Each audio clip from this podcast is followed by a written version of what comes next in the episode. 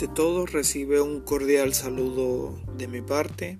Me llamo Gabriel Medina, tengo 34 años y vivo en la ciudad de Cabimas del estado Zulia, Venezuela.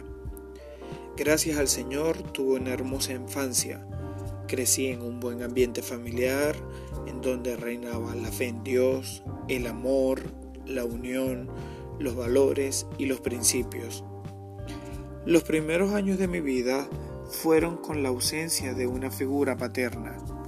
No niego que al ver que mis primos tenían madres y padres, yo me cuestionaba por saber quién era mi padre, ya que me hacía falta el amor y atención paternal que le daban mis tíos a sus hijos. Desde que tengo uso de razón, me pregunté quién es mi padre, pero nunca pregunté porque algo en mí me decía que no lo hiciera, ya que si lo hacía pondría triste a mi madre. Debido a la ausencia de mi padre, obtuve la oportunidad, o mejor dicho, tuve la oportunidad de compartir mayor tiempo con mi abuela Huicha, que prácticamente yo viví con ella, me crié con ella. Mi abuela crió a mi madre y a mi tía Iglé y a mi tío José que eran hijos de Ricardo en Gracia Zavala. Y así como mi abuela Huicha los crió a ellos, prácticamente me crió a mí también. Por eso la verdad no la veía como una abuela, sino como una madre. Además, mi tía Iglé pasó a ser pasó a ser como, o sea, ella era como una madre para mí, más que más que como una tía ya que desde que tengo uso de razón, recuerdo todo su amor, preocupación, atención y cariño hacia mí.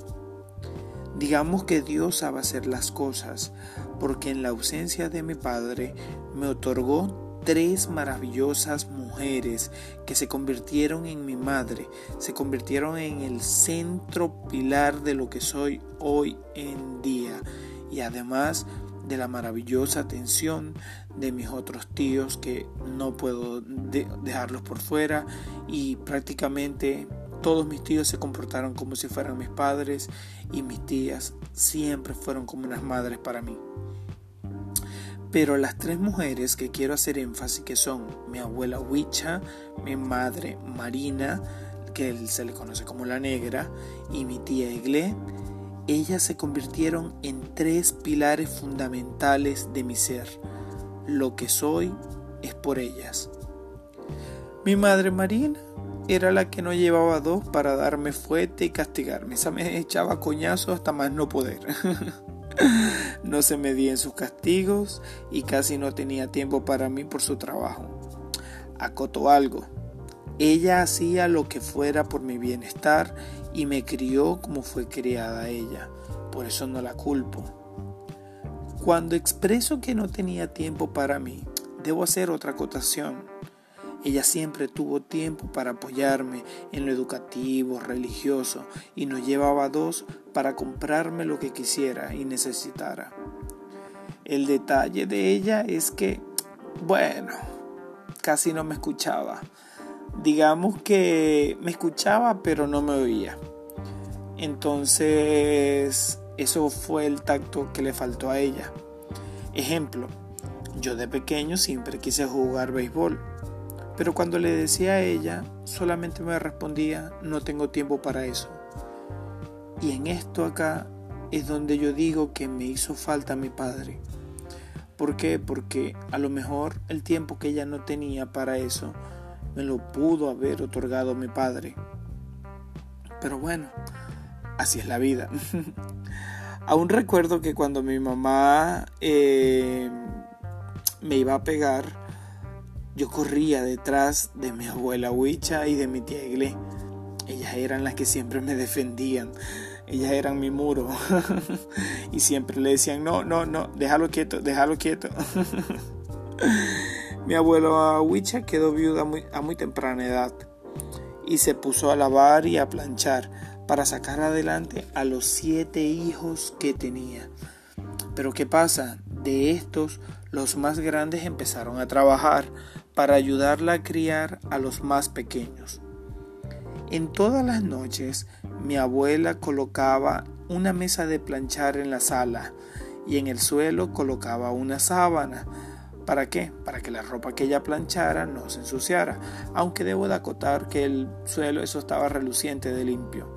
No sé si mencioné que mi abuela empezó, sí, sí lo mencioné, que ella empezó a lavar y a planchar para criar a los muchachos. Recuerden que yo soy una persona que sufre de depresión y a veces pierdo el hilo en algunas cosas.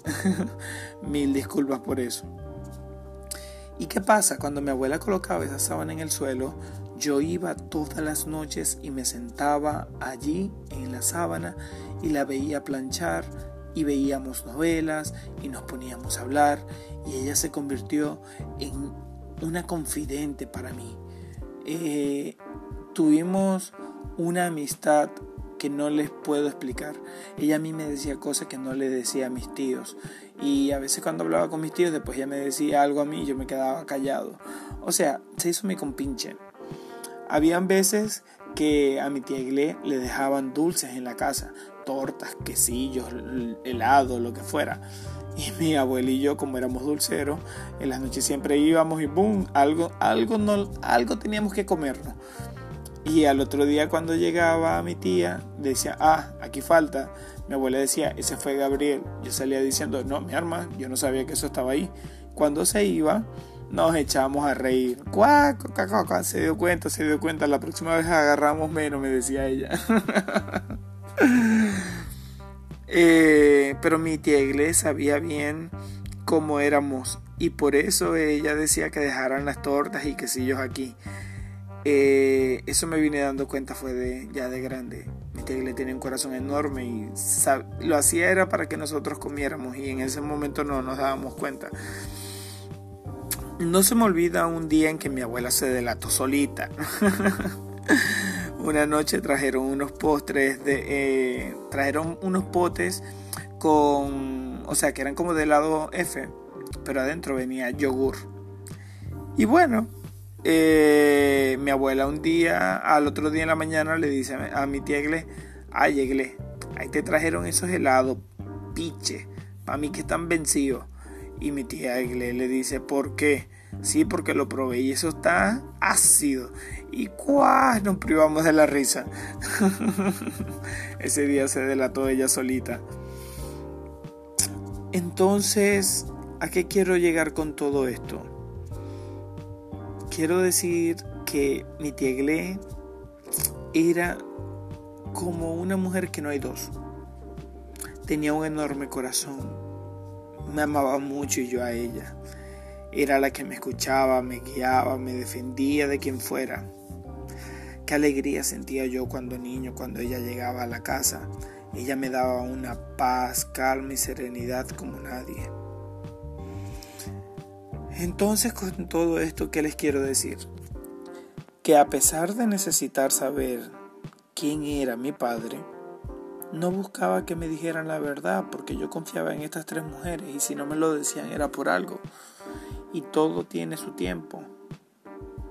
Entonces, hasta acá voy a dejar lo que es eh, un pequeño resumen de mi niñez y las tres mujeres fundamentales que hicieron parte de mi vida.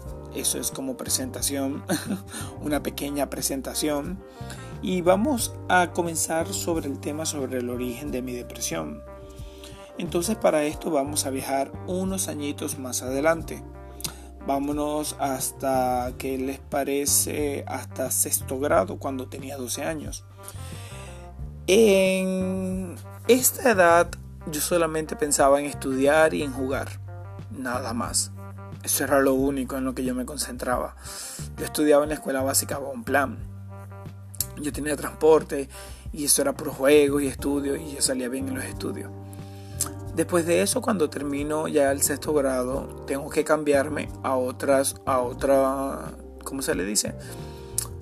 Hay como otro colegio que dieran los grados que continuaban. Y ese fue el Julián Gabaldón.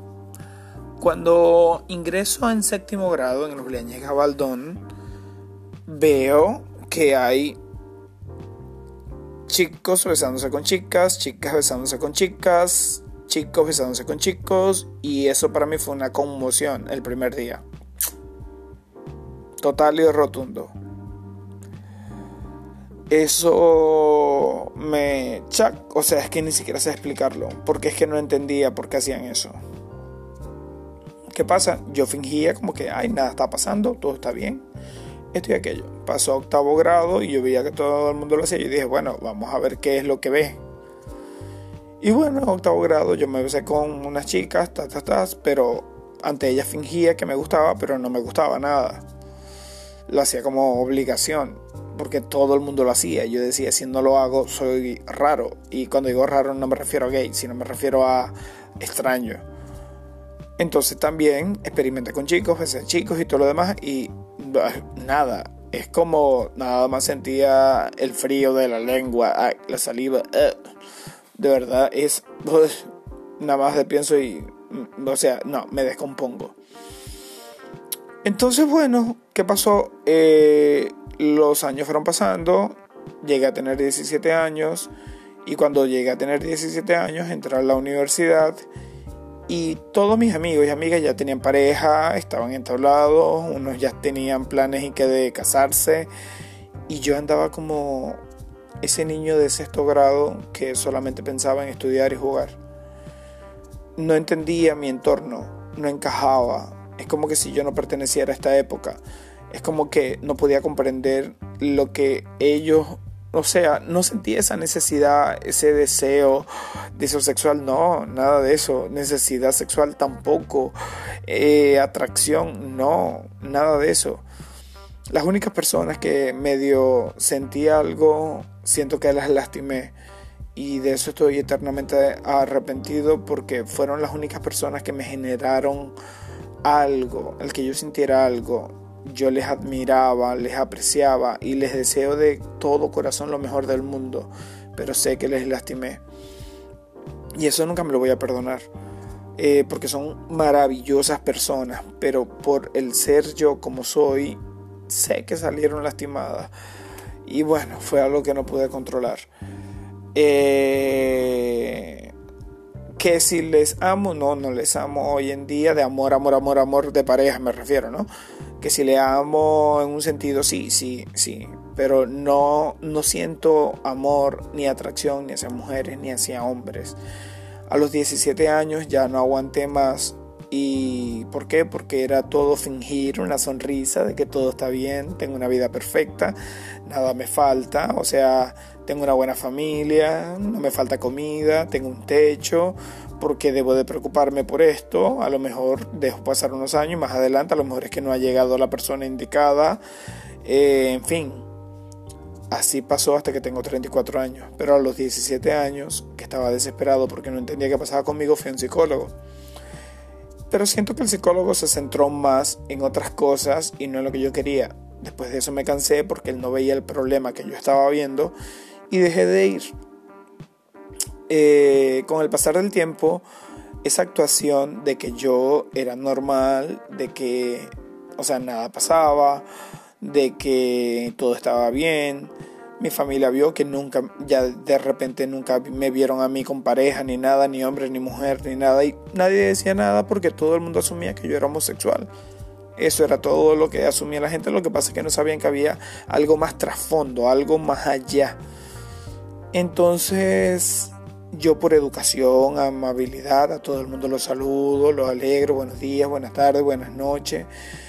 Pero al pasar los años eso se fue volviendo más y más y más y más intenso. Y por cierto, tengo 34 años y no he tenido nunca una pareja. Eh, porque no siento la necesidad. Y eso se fue intensificando más y más y más y más y más hasta que ya mi cuerpo me empezó a pasar factura. Llegó un momento en donde ya no pude más y estallé. Pero bueno, eso lo dejo para otro podcast porque quiero hacer esto sencillo. Lo que, lo que deseo es hacer una presentación, el origen de mi depresión, el que conocieran un poco de mi niñez y lo quería hacer en menos de 15 minutos y creo que lo logré. Así que, querido oyente, si me, alguien me oye, muchas gracias por su tiempo.